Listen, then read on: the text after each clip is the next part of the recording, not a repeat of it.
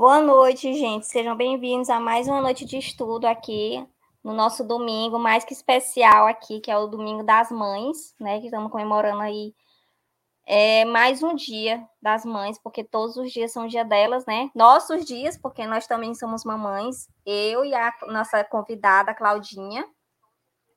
E então, primeiramente, um feliz Dia das Mães a todas as mamães que estão presentes aqui nesse momento aquelas que vão assistir num outro momento, aquelas que já desencarnaram também, que elas se, que sejam felizes Dia das Mães nesse dia, né? É, porque a gente sabe que mesmo elas não estando aqui fisicamente, mas elas estão em espírito e em pensamento, não é? A minha mãe não é mais, não está mais nesse plano, a minha mãe já está desencarnada e eu tenho certeza que o pensamento dela está na gente, assim como a gente que somos filhos, estamos com ela, né? Fizemos orações por ela, fizemos preces, rogamos muito a Deus que ela seja muito iluminada. E assim eu desejo a, a todas as mães, certo? Então, é, como sempre eu faço, a gente vai começar a nos acalmarmos e a, a mentalizar coisas boas, a gente vai elevar o nosso pensamento a Deus para fazer uma prece, né? Elevar o nosso pensamento e pedir a Ele né? Primeiramente, agradecer a oportunidade, agradecer por, nosso, pelo, por esse dia, por nossos dias, pela nossa evolução. Que a espiritualidade de luz permaneça conosco, nos envolvendo e nos auxiliando sempre. E que nossos anjos de guarda permaneçam conosco em todos os momentos. Que a gente consiga é, captar seus, seus ensinamentos e e que assim seja, certo? Hoje, como eu já falei, a nossa convidada, mais uma vez, seja muito bem-vinda, é a nossa Claudinha Melo, Cláudia Melo, que é aqui de Parnaíba também, e ela vai falar um pouquinho para a gente sobre incógnitas. Meu Deus, que coisa difícil. Claudinha, muito bem-vinda, mais uma vez, é sempre um prazer receber você aqui, tá certo? E a palavra é toda sua. Muito obrigada, eu que agradeço por mais uma oportunidade de trabalho e peço a Deus que todas as mães no dia de hoje sempre sejam abençoadas com a proteção dele, com a sua inspiração, para essa tarefa tão difícil que é educar, que é trazer espíritos a esse mundo, sobretudo nesse momento difícil que a gente está passando, onde às vezes a gente perde até as referências sobre como nortear, sobre como orientar os nossos filhos, além das dificuldades, das pressões que eles já sofrem, né? É, no mundo, na escola, no trabalho, em suma, no, na vida cotidiana, né? Mas nós temos aqui a doutrina espírita, que é para nós um suporte, é um rumo, uma orientação, e a gente luta muito, se esforça muito no sentido de fazer valer esses preceitos, essas orientações. E o nosso trabalho aqui na noite de hoje também tem essa finalidade de disponibilizar esse conhecimento, essas informações que os espíritos trazem com tanto trabalho, com tanta dificuldade, por via mediúnica e, e tentando divulgar da, da melhor maneira possível, fazer chegar ao maior número de pessoas esse conhecimento que é também um alento, que é um alívio para todos nós que queremos realmente é, buscar paz, buscar harmonia, buscar uma, uma boa conduta, ou pelo menos se esforçar nesse sentido, né? Nosso tema da noite de hoje está no livro Renovando Atitudes, que é o nome do, do programa, né? Que é, que é do Hammett, tem aqui um exemplar velhinho, né? e psicografia de Francisco do Espírito Santo Neto. E a nossa fala, ela, a meu ver, é de suma importância, como tudo, aliás, o que está escrito aqui, mas porque ela interfere diretamente nos nossos relacionamentos, no nosso convívio. Não é fácil conviver. É, é um grande desafio para nós, o desafio da convivência, porque para você conviver bem, você precisa é, dessas, dessas ferramentas de caridade, de tolerância, de respeito, de compreensão, de perdão. Então, esse, esses esforços todos, eles nos habilitam a conviver adequadamente com as pessoas, em paz, em harmonia. E quando nós falamos em incógnitas, o título já é um pouco desafiador, né, o nosso, a nossa compreensão, e eu fui buscar no dicionário Antônio Ice, edição de 2001, do Rio de Janeiro, o significado da palavra. E eu encontrei incógnita, aquilo que se desconhece e se busca saber. E aí tem uma outra definição. Dado que não se pode avaliar, que se ignora, enigma, mistério. E aí ele desenvolve o pensamento dele da seguinte maneira, né? Nós criticamos o trabalho de assistência, seja assistência espiritual, seja assistência material, institucional ou privada, individual ou coletiva, mas não movimentamos por nós mesmos tempo nem recursos para aliviar o sofrimento material das pessoas. Nós analisamos a exposição verbal, literária ou doutrinária, ou mesmo escrita, apontando falhas conceituais e o diminuto poder persuasivo do orador, criticamos a sua forma de falar, sem nos dispormos ao esforço da leitura ou ao desafio de falar em público, na tentativa de libertar as consciências, de libertar as mentes da ignorância, para que possam viver melhor. Nós observamos acidamente a conduta dos administradores, condenando aquilo que nos parece intransigência e orgulho, autoritarismo, abuso, esquecidos de aplicar a nossa própria, nossa própria conduta esses princípios de humildade, de tolerância, de cordialidade que a gente considera faltos nos outros. Nós julgamos com todo rigor as atitudes alheias, até, por vezes até isolando aqueles cujo comportamento nós taxamos por leviano, por inconveniente, desconsiderando que nós todos somos passíveis de erro, que nós todos que estamos aqui nesse mundo cometemos deslizes, somos criaturas frágeis, tanto fisicamente, quanto emocionalmente, quanto moralmente. Nós nos revoltamos contra o governo, contra os políticos, contra os agentes públicos, desqualificando-os a todos como incompetentes, como desonestos. Entretanto, nós nada fazemos espontaneamente para colaborar com o bem-estar coletivo.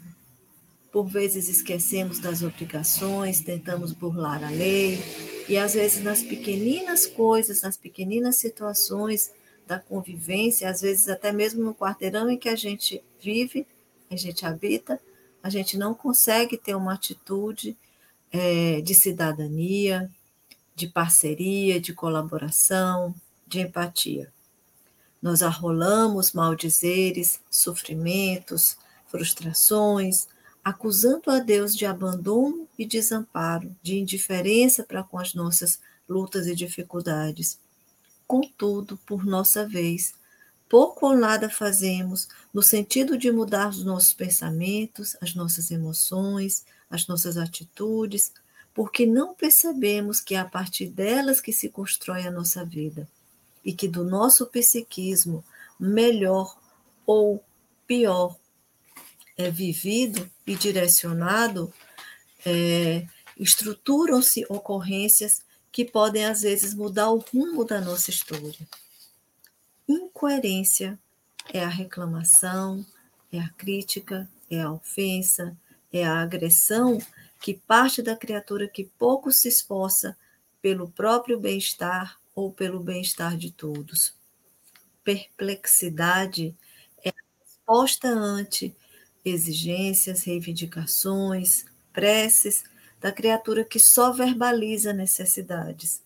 Todavia, se esquece de pedir através das suas atitudes, através das suas, das suas posturas, da sua conduta. Pedem sempre, mas raramente doam alguma coisa. Enxergam exclusivamente é, as suas necessidades, as suas urgências, olvidando que todos nós estamos interconectados, que as nossas necessidades elas harmonizam-se com as necessidades alheias, que os nossos desejos, o nosso querer, o nosso pensar e o nosso viver se estrutura concomitantemente à vida dos outros. Há que se refletir criteriosamente, cuidadosamente, sobre as críticas que fazemos quando elas não levam em conta os nossos próprios equívocos, pois excluindo-nos da possibilidade de engano, achando que nós jamais podemos cometer equívocos ou erros, elas só atrasam a evolução da nossa existência. Então, a crítica que não é produto de uma reflexão amadurecida, a crítica pela crítica, que só enxerga a fraqueza do outro, que só percebe as falhas alheias, que jamais se coloca também em observação, é uma crítica maldosa, é uma crítica mal intencionada. Então essa crítica, ela não produz o resultado do aprimoramento. Ela só gera sofrimento, antipatia, desequilíbrio e nos distancia mais e mais daquela meta que a gente pretende alcançar. Então, para que nós não sejamos enigmas ambulantes, mistérios, nós temos que trocar a crítica irrefletida pela ação no bem, pelo esforço em conquistar os nossos objetivos e, ideais na medida das nossas forças, na medida das nossas possibilidades, para que a nossa vida melhore. Então, daí o título desse, desse comentário de Hammett, Incógnitas. Muitos de nós somos realmente incógnitas, na medida em que nós só reclamamos, só exigimos, só criticamos e não nos esforçamos no sentido daquilo que a gente quer. Ou então, por uma atitude é, de exclusivismo, de isolamento para com os demais, esmiuçando os erros alheios, as fraquezas alheias, sem procurar refletir sobre a nossa própria atitude. Essas são, portanto, as considerações dele. Joana de Ângeles, no, no livro é, Jesus, Jesus e o Evangelho à luz da psicologia profunda, ela também tece considerações a esse respeito, é? que ela nos diz que essas reflexões é, sobre o julgar, elas têm muito a ver com o psiquismo nosso.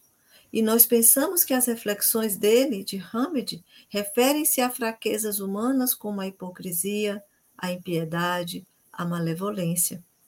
O julgar é um fenômeno dos mais complexos dentro do nosso psiquismo, né? dentro dos nossos processos mentais. Porque avaliar o, é, é, o julgamento de alguém, avaliar o juízo que alguém faz sobre o algo, sobre algo ou sobre outro, outrem, é adentrar o inconsciente de alguém que se supõe apto a avaliar o procedimento alheio. E quase sempre fazendo isso sem acesso a variáveis, a condicionantes que são de suma importância e que se processam no íntimo da mente num ambiente onde a gente não tem acesso, onde só a própria pessoa e Deus e as inteligências superiores podem é, adentrar e observar e, e, e, fazer considerações judiciosas, né, oportunas e sensatas.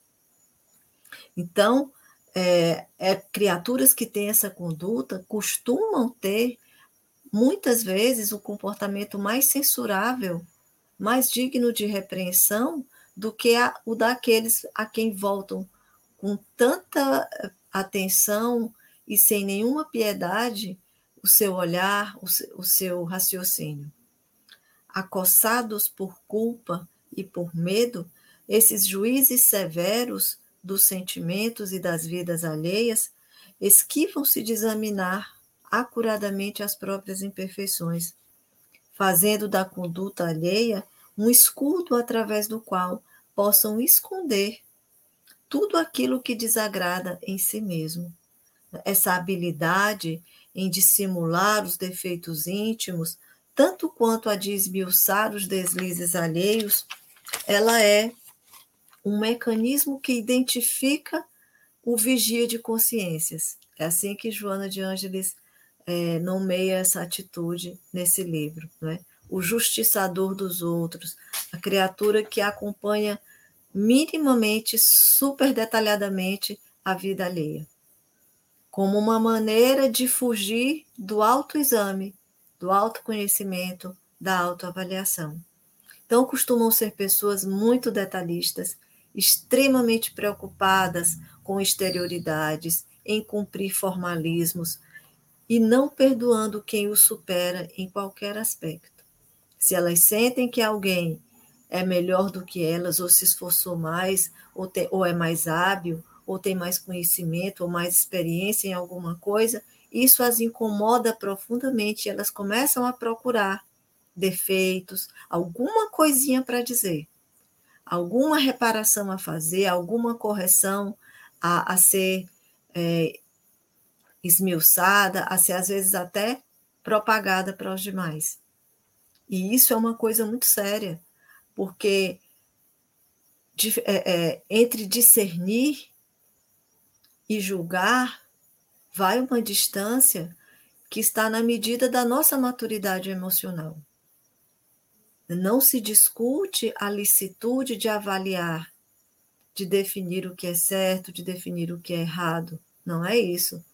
É a, a maneira como se faz, o propósito, as motivações, o método, a maneira como a gente faz isso, que define com muita clareza as nossas intenções. Se o que nós estamos querendo realmente é promover o progresso, é promover a paz, é promover a melhoria, é enobrecer, ou se nós queremos diminuir aquela criatura, desmoralizá-la, desqualificá-la diante de todos. Então, o discernir tem raízes na ética, no direito, no desenvolvimento cultural, no progresso moral, tanto do indivíduo quanto da coletividade em que ele está inserido, quanto da própria humanidade, no sentido mais amplo, mais geral. Então, avaliar condutas sem prejuízo dos valores humanos, dos valores éticos, dos valores morais, legais, até mesmo dos direitos de cidadão que a pessoa tem. Porque quando a gente desmoraliza alguém, nós costumamos descumprir e violar todos esses preceitos, humilhando a pessoa. Então, então analisar erros é pertinente, é necessário, é muitas vezes até uma obrigação quando o interesse coletivo está em jogo. É necessário estabelecer critérios definidos, padrões, metodologias para tudo, até para viver, para tudo, para o trabalho, para a profissão, para tudo. Há que se ter disciplina com a própria mente, com as próprias emoções, com os próprios sentimentos. E isso exige, é claro, que se defina o que é saudável e o que é patológico, o que é oportuno, o que não é, o que convém, o que não convém. Mas daí a fazer desses parâmetros, dessas referências, uma arma para atormentar o outro, para perseguir o outro, vai uma distância bem grande. Infelizmente, para muitos de nós, essa distância não é tão grande assim, é bem curta. Há quem simplesmente não consiga distinguir. E isso, evidentemente, constitui um estado patológico, não só no aspecto moral patológico mesmo, no sentido do seu psiquismo, da sua mente, da sua saúde mental. Então, criaturas muito voltadas para o julgamento, para a crítica, são pessoas adoecidas mentalmente e emocionalmente, precisando de ajuda, precisando de tratamento. Mas às vezes a sua conduta extrapola tanto os limites, até da humanidade, às vezes até da integridade física do outro, ou moral, que se fazem necessárias medidas mais enérgicas. E no próprio Evangelho a gente vê isso. O Cristo falava claramente aos fariseus: sois hipócritas, sois sepulcros caiados de branco. O que significa que ele nunca compactuou com o erro, nem com a mentira, nem com a falsidade, nem com a dissimulação, nem com a exploração, nem com qualquer tipo de abuso. Mas ele também, ao dizer isso, ao expor essa verdade, porque eles o, estavam perseguindo, o estavam é, tentando, tentando encontrar uma maneira é, de levá-lo ao, ao tribunal, que ele, tentando que ele caísse em contradição, ele não os agrediu fisicamente, ele não violou o seu direito, o seu direito de defesa, de réplica, de redarguir, ele apenas apresentou uma situação que estava acontecendo com toda a clareza e dando a prova de que não os temia. Mas o fato de ele estar certo nas suas considerações é que naquele momento nenhum deles reagiu. Esperaram posteriormente uma circunstância adequada, tramaram contra ele a fim de levá-lo a, a, julgamento e a crucificação. Então, é, observar os erros faz todo sentido e é necessário. É necessário para garantir a harmonia e a boa convivência entre criaturas que diferem muito em suas aptidões, sobretudo no caso das sociedades mais complexas, que aglomeram muitas pessoas, muitos interesses, muito, muitos caracteres, com desafios maiores a serem vencidos. É natural, é conveniente perceber quando alguém está fazendo algo errado e tomar atitudes para consertar. Mas a finalidade é fazer que essa criatura se aperceba do seu erro, corrija e possa viver melhor com mais dignidade, né, com mais tranquilidade, com mais estabilidade, não só para si, mas para todos, não só no aspecto material, mas também no aspecto emocional. Né? E todos os nossos esforços é, de educação, de trabalho, eles pautam-se no estabelecimento de regras, de princípios, de metodologias que definem o que é adequado, o que é conveniente, para se alcançar esse ou aquele objetivo. Então, é claro que avaliar erros, estabelecer erros, faz parte da construção desses processos, mas todos eles não têm a finalidade de destruir a criatura, nem moralmente, nem emocionalmente, muito pelo contrário, é para criar melhores condições de vida, de sobrevivência, de desenvolvimento, sobretudo. Essa distinção é que, infelizmente, a gente muitas vezes não consegue fazer. Né? E tanto do ponto de vista coletivo quanto do ponto de vista individual, muitas famílias que são projetos de trabalho, que são empreendimentos reabilitadores do ponto de vista espiritual, segundo nos informam os espíritos esclarecidos, muitas delas periclitam e fracassam e se até se desfazem por conta dessa intolerância, desse olhar tão severo sobre as fraquezas alheias e tão condescendente para com as próprias imperfeições. Isso tem envenenado muitos relacionamentos e tem feito cair por terra esses projetos tão, é, é, como é que eu vou dizer, tão dificilmente elaborados, não é? tão cuidadosamente pensados para que aquele grupo de espíritos possa realmente harmonizar-se de uma vez para sempre, vencendo animosidades, vencendo distanciamentos, vencendo desconfianças. E se a convivência entre pessoas que se querem bem já não é tão fácil, imagine que desafios a vencer entre aqueles que inconscientemente não se aceitam, inconscientemente desconfiam uns dos outros inconscientemente criam expectativas negativas uns sobre os outros. Então, tudo o que fazem, o outro já coloca sobre suspeição e vice-versa. Isso não é raro nas famílias aqui da Terra de jeito nenhum.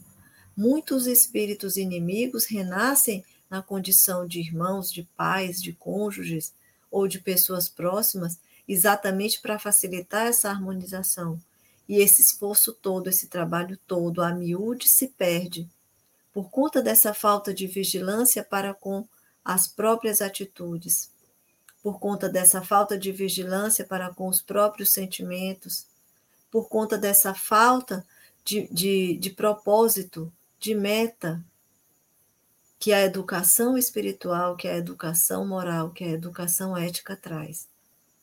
Quando nós temos esse norte, nós temos, por assim dizer, uma ferramenta, um mecanismo que nos faz mais atentos ao que a gente faz, às nossas escolhas, que nos faz enxergar as situações como oportunidades, que nos faz enxergar cada dia como uma chance de aprender, de melhorar, de crescer, de evoluir.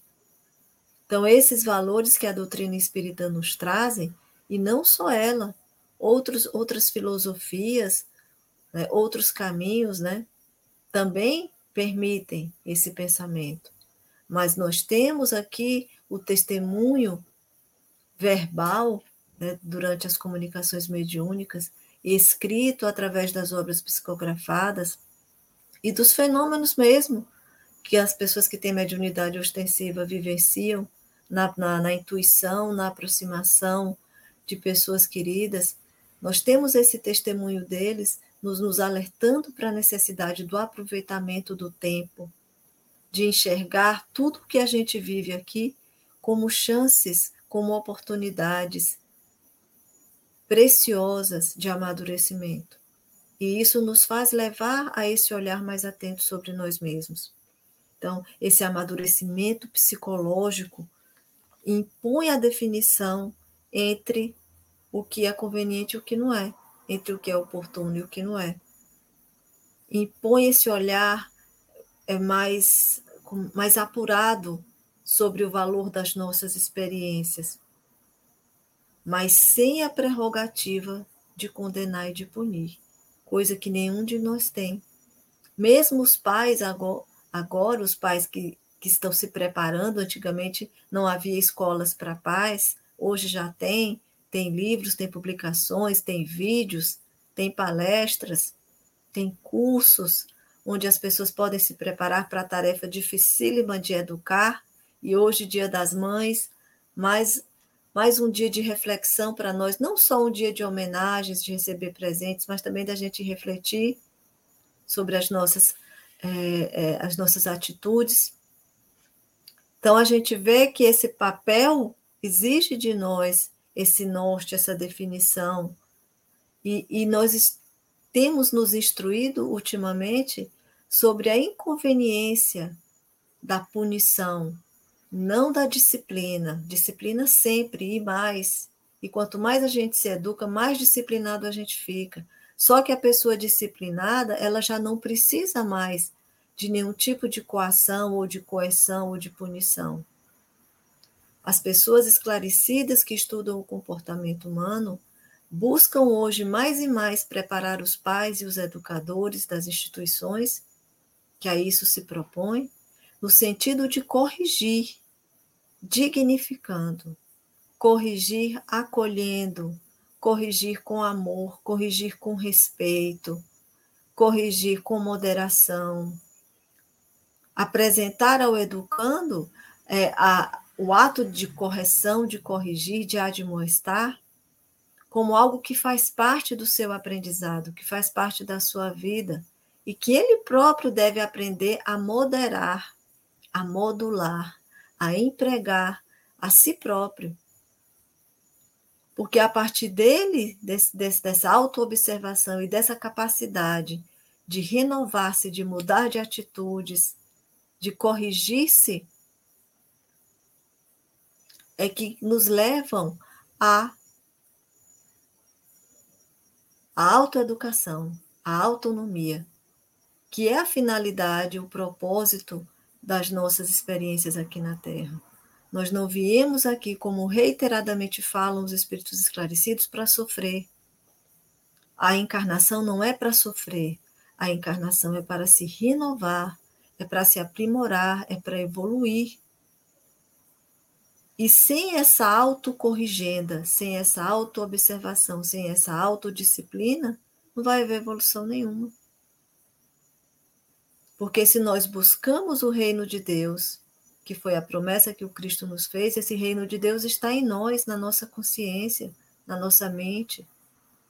E nós precisamos nos apropriar desses processos mentais, precisamos usar tudo o que a gente sabe e sente para vivermos melhor, sendo melhores, e não aparentando ser melhor, e muito menos vigiando os outros. Esse caminho jamais vai nos levar a essa autonomia, a essa paz interior, a essa harmonia que é tão urgente na nossa vida. Então, a doutrina cristã que fundamenta a ética espírita, porque a moral espírita é a moral cristã, é uma filosofia de libertação, é uma filosofia de autoconhecimento, é uma filosofia de superação das próprias fraquezas, através do trabalho do bem, através da aspiração de ideais superiores pela prece, pela mentalização positiva sempre, através da disciplina das emoções, através do perdão, através do silêncio, através do controle dos desejos, através da educação da alma, da educação moral, da educação dos sentimentos.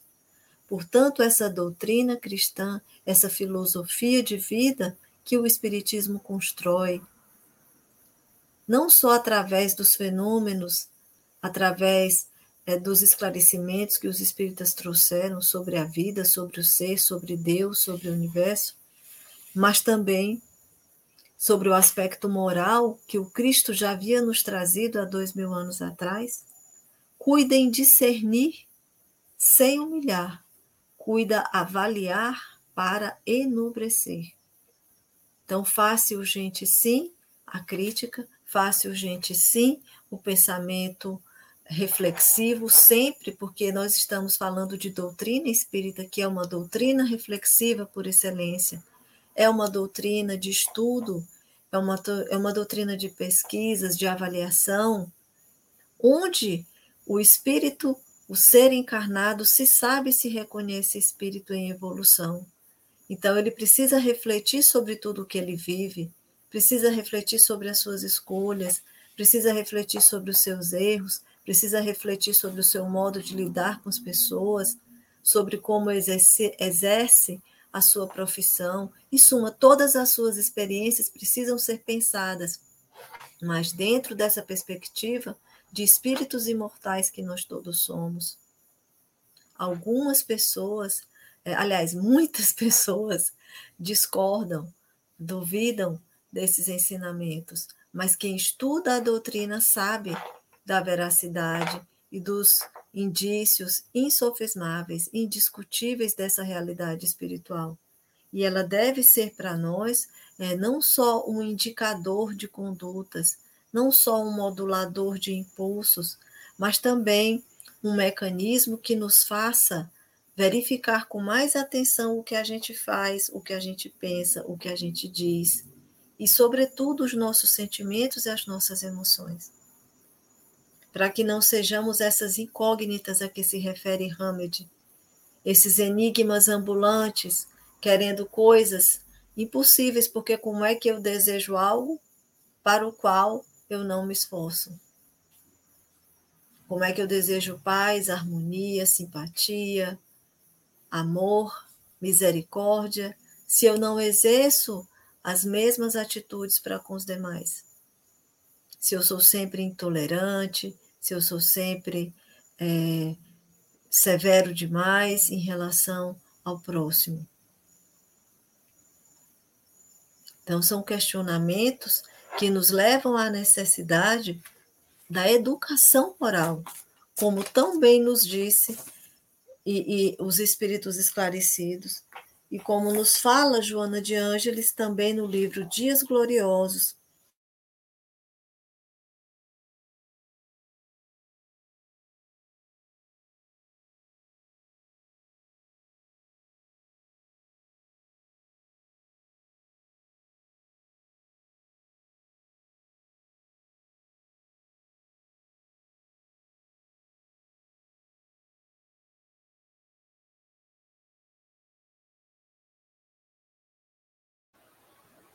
Cláudia, tá sem som você. Faz muito tempo? Não, foi agora. Então, ó, concluindo aqui a nossa fala, Joana de Ângeles diz no livro Dias Gloriosos: mediante essa valiosa contribuição, a educação dos sentimentos, o coração se enternece, diluindo a brutalidade atávica dominante e abre um elenco de conquistas espirituais que se multiplicam à medida que o ser mais se enobrece. A educação intelectual, artística, profissionalizante desempenha importante papel na realização do ser humano, mas é a de natureza moral que não se encontra nos livros, mas sim nos exemplos que o libertará dos condicionamentos negativos equipando-o com os instrumentos indispensáveis à sua sublimação. Então, a única maneira que nós temos de vencer esse vício do julgamento, da crítica severa, é através da educação dos nossos sentimentos, porque não duvidemos que isso é uma patologia. Isso é, é não é só uma questão de educação, é um, um processo mental mesmo, psíquico, psicológico, que a gente precisa vencer e corrigir educando as nossas emoções, educando os nossos comportamentos, as nossas atitudes, repensando com cuidado as nossas, o nosso modo de tratar, nos autoconhecendo, identificando as nossas reações, para que nós possamos vencer essas atitudes de tamanha intolerância. Observemos que as intolerâncias estão sendo alvo de muitas discussões no mundo moderno nas mídias, nas escolas, nas instituições de educação. É a intolerância religiosa, é a intolerância racial, é a intolerância social. Então, a gente, é, é, toda vez que temos os nossos interesses contrariados, a gente trata de estabelecer uma crítica, a gente trata de estabelecer um julgamento que magoa, que fere e que às vezes gera respostas de agressividade, estabelecendo conflitos, entre grupos e às vezes alcançando proporções é, é, coletivas mesmo, de guerras, guerras étnicas, guerras por, por interesses financeiros e por aí vai. Então, cumpre para nós, que aqui estamos no meio espírita, tentando veicular esse pensamento pela ótica espírita, observar que dentro do processo das reencarnações, nós temos esse compromisso de abrandar os nossos sentimentos, mais e mais a responsabilidade de nos educar. E exercer uma crítica construtiva, uma crítica pautada em ética, em respeito, em tolerância, em conhecimento, e não a crítica para magoar, para ofender, para humilhar, para maltratar. Esse, esse item que Hamed discute no item incógnitas esse livro todo ele é construído a partir de textos do Evangelho segundo o Espiritismo. E ele está no item 18, no capítulo 10, que se chama Bem-aventurados os que são misericórdios, misericordiosos, né? E esse item é exatamente a indulgência. São uma, duas, três, quatro, cinco, seis mensagens de espíritos falando sobre indulgência. E aí ele escolheu esse, que é o item 18, e que diz assim: Caros amigos, sede severos convosco, indulgentes com as fraquezas dos alheias. Esta é uma prática de santa caridade que bem poucas pessoas observam. Porque para nós a caridade é doar, dar o calçado, é dar o alimento, é ajudar a pagar uma conta, é distribuir uma sopa. Mas essa caridade que nos obriga a ser realmente amorosos, ou seja, a caridade que exige de nós uma transformação de sentimentos, uma educação moral, é mais difícil. E a gente não acha que é caridade. Porque a gente quer sempre o mais fácil, né? E, sobretudo, aquilo que impressiona mais os demais. Dar esmola é uma coisa que fica muito bem. Muita gente nas redes sociais hoje faz questão de mostrar o bem que faz, a assistência que presta, a cesta que ajuda a distribuir fica muito bem né, para o seu perfil nas redes sociais. Mas essa caridade mais difícil, que é a caridade de aceitar os outros, de tolerar os outros, de suportar os outros, considerando que você também está sendo suportado, tolerado e aceito, essa a gente não quer fazer, a gente deixa para depois. E aqui o tempo inteiro, misericórdia e indulgência são expressões de caridade que a gente não pode desconsiderar. Aí olha o que, é que ele diz. Se o coração humano é um abismo de corrupção, sempre existirá em certas pessoas, em seus mais ocultos recantos, o germe de alguns bons sentimentos, vivaz centelha de essência espiritual. Porque ele diz abismo de corrupção? É porque nós temos a tendência de deturpar as nossas experiências e as nossas, as nossas oportunidades e possibilidades. Nós recebemos uma existência, nós recebemos a família, nós recebemos a profissão. Claro que isso tudo é um processo de construção social, mas em termos atuais, nós temos todas essas instituições nas quais estamos inseridos, mas nós não compreendemos o seu valor.